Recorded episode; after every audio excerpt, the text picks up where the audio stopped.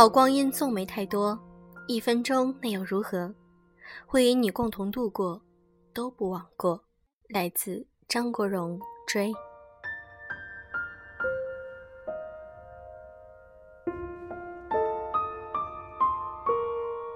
用声音触碰心灵，各位好，我是小飞鱼。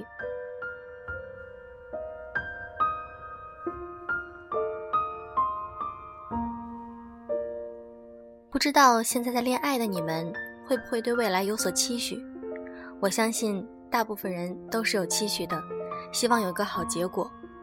但我们所说的好结果，结婚，并不是一个真正的结局，而是另外一个开始。有很多人被爱情所伤，所以他们会害怕结婚。在社会中，也会有一群人，他们恐婚。今天，我想和大家分享一篇来自于作者李娜的文章：恐婚这种流行病，你被传染了吗？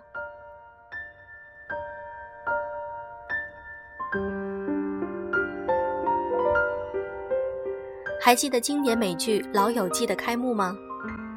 女主角 Rachel 拖着湿湿漉漉的婚纱。从婚礼现场逃离到了咖啡馆，惊魂未定地向朋友们吐槽结婚有多可怕。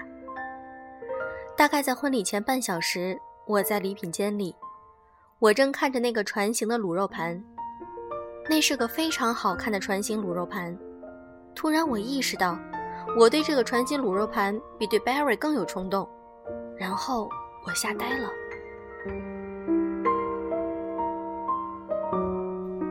一九九零年代的美国情景喜剧，放在二十年后的中国都市毫无违和感。在这个越来越魔幻的时代，都市传奇每天都在上演。离婚、出轨、小三、二胎、婆媳大战、恐婚像种流行病，越来越多单身姑娘立下 flag，不想结婚，只想发财。我的一位女友被相恋三年的男朋友隆重求婚。他收下那一克拉的钻戒，也非常配合地回应了惊喜感动的表情。一个人回到家的时候，却感觉天崩地裂，悲从中来。他清楚地明白，那种惶恐，不是胜利者的造作。他们真的只爱江山，不爱美男吗？不，多数女生并非没有渴望过“愿得一人心，白首不相离”的古典爱情。山无棱，天地合。奈敢与君绝的誓言也不是假的，只是当爱情要落实到婚姻，事情变得令人望而却步。因为看过那么多不幸的婚姻案例，他们真的被吓到了。他们难以说服自己，那幸福的百分之一会如神降临在自己身上。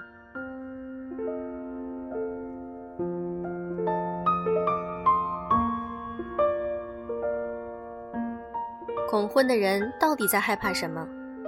害怕婚姻里的伤害和不幸。多数父母婚姻不幸福，在原生家庭里没有感受过温暖的姑娘，会不同程度的恐婚，因为父母没有给他们树立正确的范本。他们从小在父母的婚姻里感受的不是爱，而是冷漠、伤害、欺骗和暴力。早年的经验会镶嵌在他们的记忆深处，让他们在潜意识里抗拒不幸的轮回。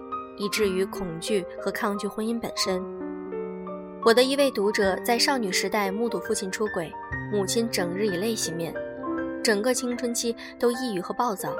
如今三十多岁孑然一身，对男人和婚姻早已绝望。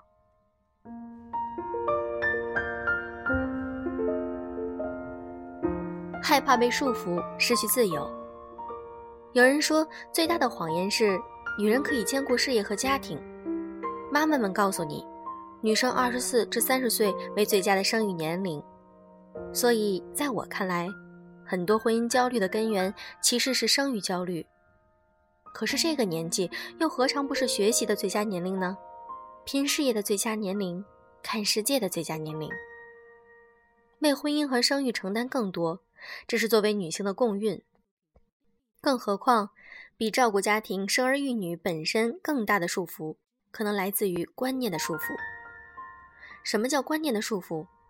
在这个女性经济、精神双独立的时代，人们依然用古老的价值标准来要求和评判已婚女性：家庭和孩子最大，你的事业、你的梦想微不足道，甚至有丈夫要求妻子放弃工作，专心相夫教子。这是很多女人恐惧走进婚姻的根源，因为她们要为此交付的是整个自我。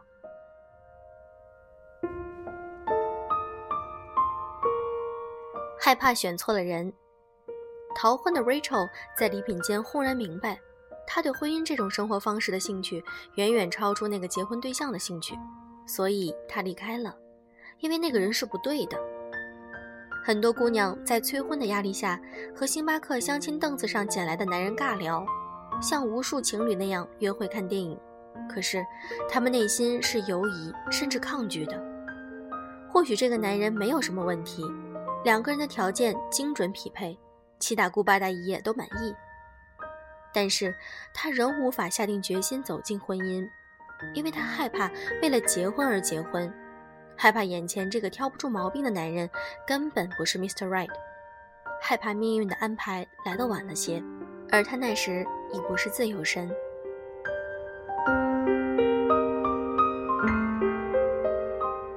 害怕离婚，每一次明星和公众人物婚姻的离散。都会引来无数围观和唏嘘，而单身姑娘感受又多了一层恐惧。曾经那么登对，那么热烈圆满，如今也难逃分道扬镳的结局。婚姻太难，白头偕老的婚姻更难。追求安稳，害怕变故，是刻在我们基因里的天然需求。所以顾城说：“你不愿意种花，你说我不愿意看见它一点点凋落。”是的。为了避免结束，你避免了一切开始。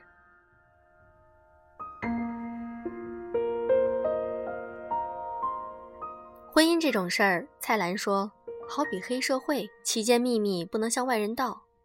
婚姻也的确是只有当局者才能够切身体会和了解其中的况味。你看到的未必是真相。你看到父母的婚姻争吵不休，甚至不惜大打出手。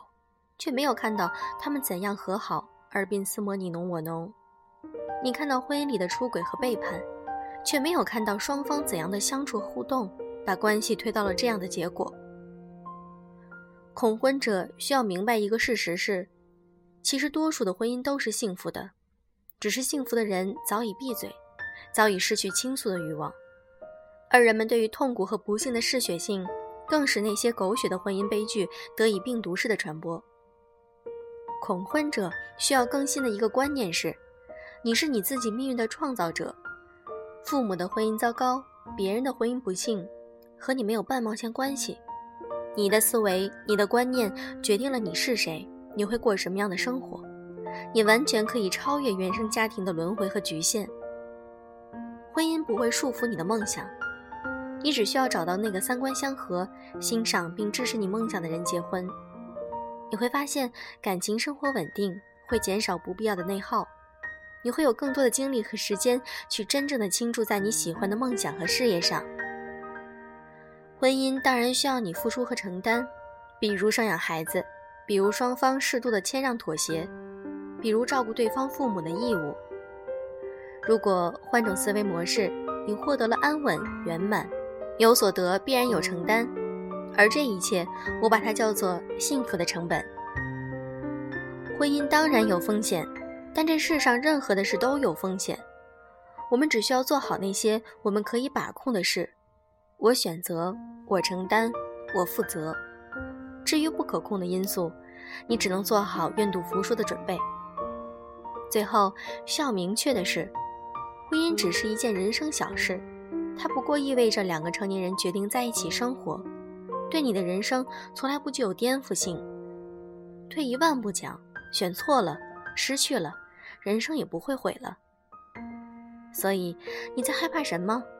你所恐惧的正是你需要穿越的。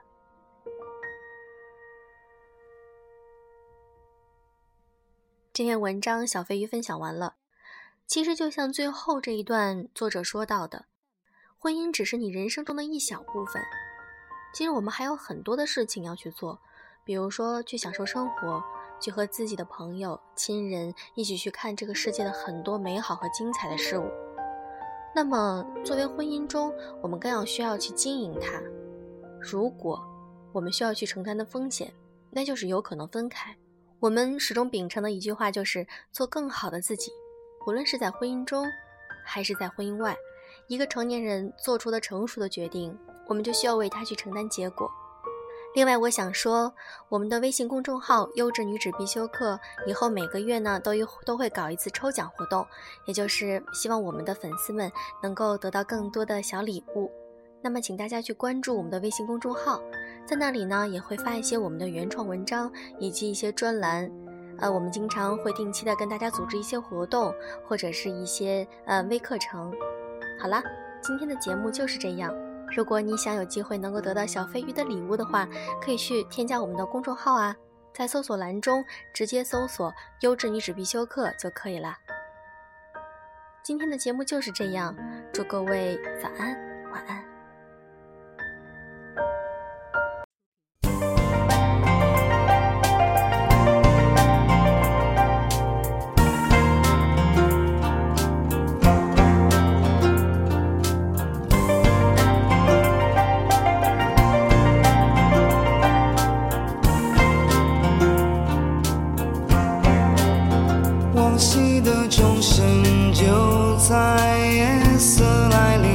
敲响，